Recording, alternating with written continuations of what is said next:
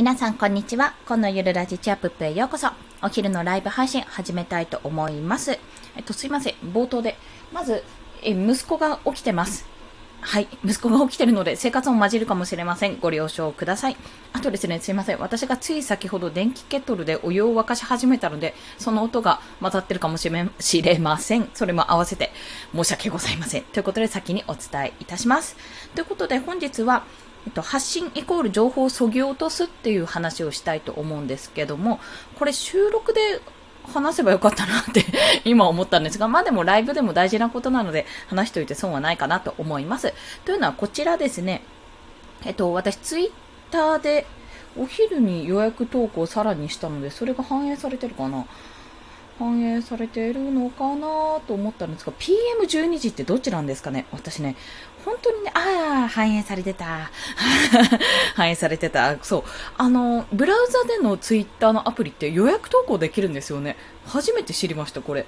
いつもツイートデックっていうあのブラウザ使っていたんですけども、ツールですね。そちらから予約投稿していたんですが、まあ、の、もちろんそれでも全然いいんですけども、このツイッターの本家のですね、あのアカウンアカウントとかツイッターの予約投稿を使うと、ま、なんとなく大きくて全体の画像とか入れると全体の感じが見られるので、そういった意味で使っていたんですね。あ、で、うまくいきました。よかったよかった。はい。まあ、そんな形で、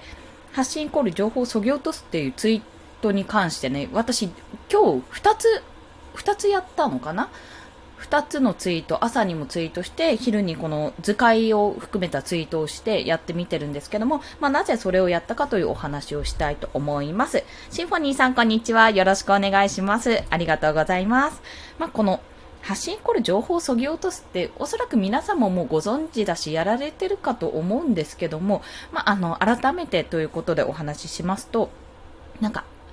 これは、えー、いろんなところで言われてるんですよ。まあ、本当にメンタリスト DAIGO さんの、それこそ私がもう何度も何度もご紹介してる、人を操る禁断の文章術っていう本でも、もうワンメッセージ、何か一つのメッセージを言うときには、もう一つのことしか言わない。まあ、ワンメッセージ、ワンアウトカムって言うんですけども、例えば一回何かを頼み事をするときに、あ、これもあれも、これ、それも、これも、これも、みたいな感じで頼んじゃうと、人はやっぱり聞かなくなってしまうし、え、何話してたの？って、な、なんか全部で、要素が全部抜け落ちてしまうんですよ。だったら一つのこの話、一つのこのメッセージに対して、相手にしてほしいことは一つ、一つの、たった一つの行動をしてほしい。まあ、そのためにワンメッセージ、ワンアウトカムという形でお話をするってことなんですよ。これは結構、あの、私も音声配信で気をつけていることで、教えてもらったことで、まあ、一つの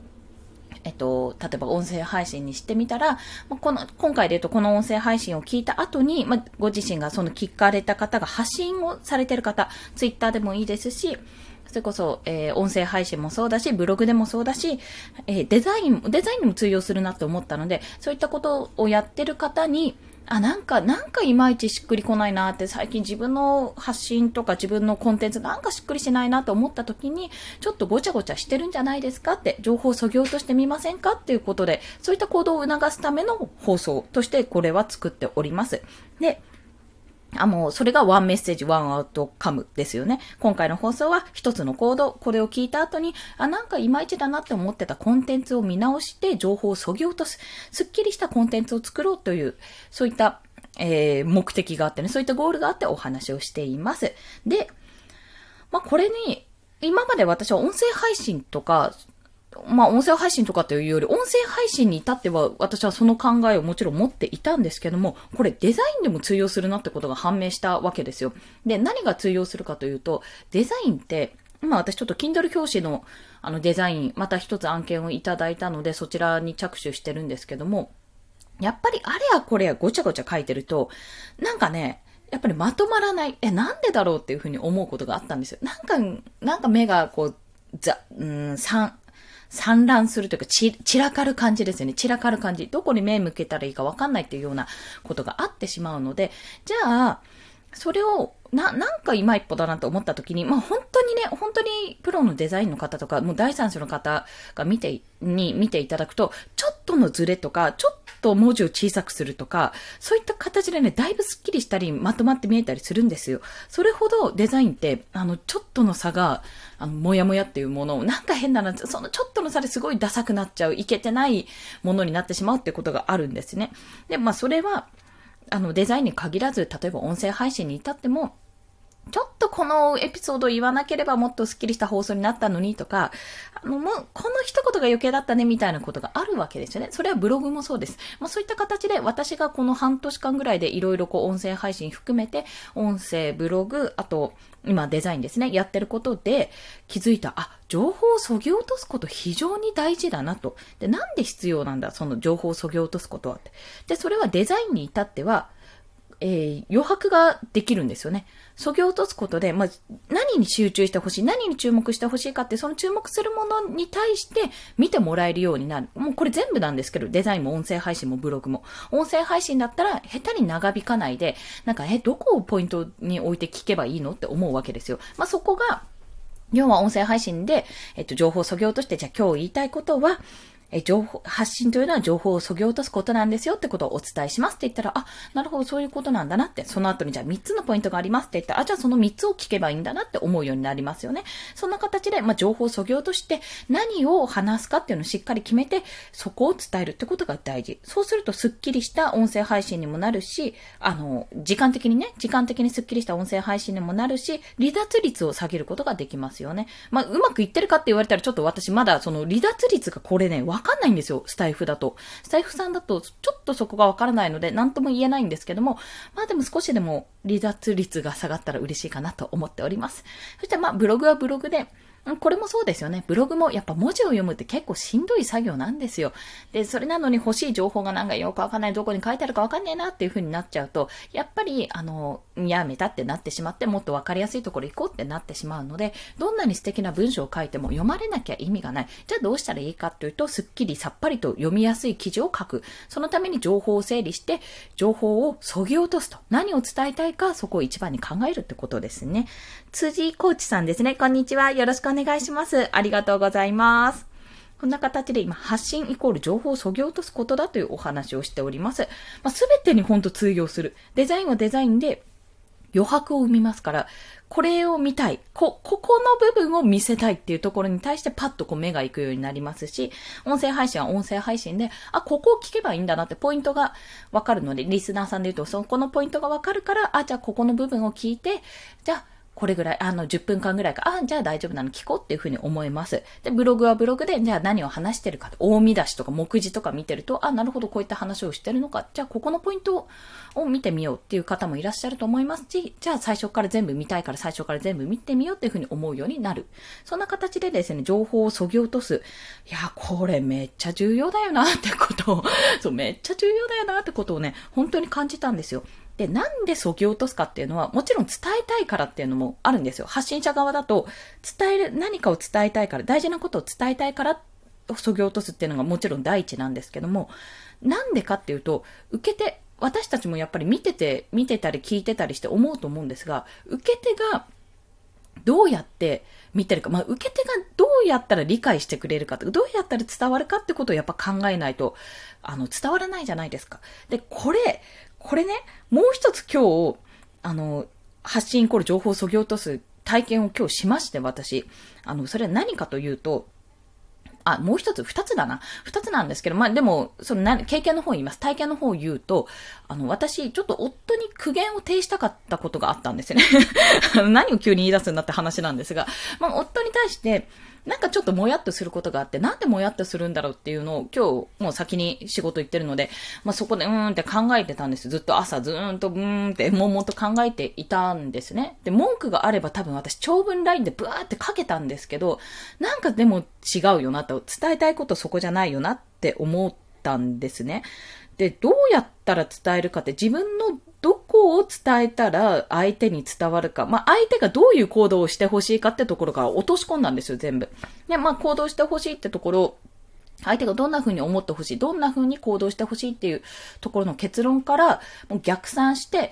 結果的に、あ、じゃあ、あの、本当にいつも発信してるような感じで、見出しタイトルバーンってつけて、目、あの、3つのポイントって言って、1、2、3って、あの、本当に本当にツイッターとか見ていただければわかるんですけど、本当こう、鍵括弧、鍵括弧っていうか大括弧みたいな強調した括弧の中にタイトルつけたんですよ。私があなたに言いたい3つのことみたいな感じでわって入れて、あの、1つ目、1つ目なんだっけな？あ、そう、一つ目、二つ目、三つ目って感じで、あの、書いたんですね。いや、今思うと、なんかすごい、なんだこの記事みたいな、このまとめ記事のタイトルみたいなのなんだって話なんですが、でも、あの、そうすることで自分の気持ちも整理つきましたし、相手にしてほしいことっていう、これを見て伝えたいことこういうふうに伝わってほしいって思うことに対してその自分の言葉を3つ考えた。3つに絞って伝えたんですよ。まあ、伝えた結果、私が本当に伝えたかったことは、真ん中の自分のことだったんですよ。あの、夫のことに対してと、自分のことに対してと、家族のことに対してっていう、その3つで送ったんですね。で、その時に、私が本当に伝えたかったのは2つ目の自分のことだったんですね。で、本当に、本当に伝えたいことって、2つ目に置くべきじゃないんですよ、本当は。どっちだっけな最初最後だったかな最後の方が、最後に聞いたものの方が印象に残ってるって話じゃなかったっけな？ちょっとその辺忘れちゃったんですが、まあ、でも1、2、3って言った時に2ってあんま選ばないじゃないですか。まあ、あいや、うん、それって根付けの法則だとちょっと真ん中を選ぶ傾向があるってあるんですけども、でもまあ、まあなんかクイズとかやってる時に1、2、3って言われたら1か3を選ぶ、なんかそんな傾向があった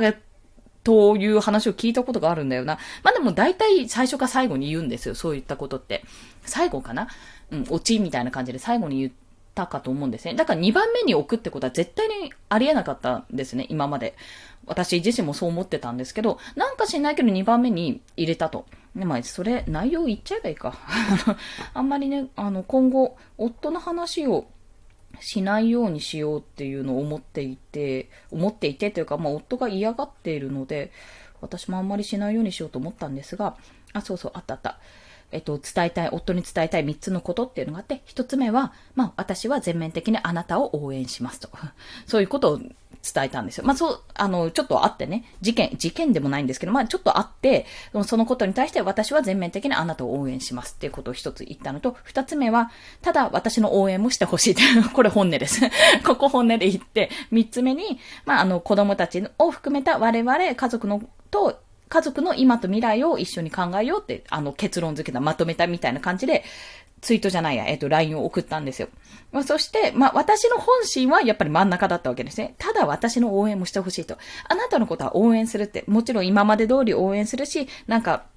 サポートが必要だったらサポートもする。だが、私自身今、発信だけじゃなくて、やっぱり、こう、自分の力で稼いでいこうと、もう、会社員を辞めてフリーランスになって稼ぐための、ちょうどスタートダッシュみたいなところで頑張っている時期なんですよ。頑張っている時期、まあ、子育てもしながらですけど、頑張っている時期に、あの、俺のことを支えてくれよ、みたいな、あの、ちょっとお願いするよ、みたいな感じで、ちょっと寄りかかれた感があったんですよね、最初。そこで。え、いや、私頑張って、今これから自分で頑張ろうとしてるのに、急にどうした？みたいなところになっちゃって、そこでちょっと、あ、これちゃんと言っとかないとまずいなって思ったんですよ。私はもちろん全面的に協力するけど、私のおんぶに抱っこされてもすごく困るってことをちゃんと伝えないとダメだなって思ったんですね。私のこの感じた感覚とともに。でも、そこを、あの、分解してみたら、いや、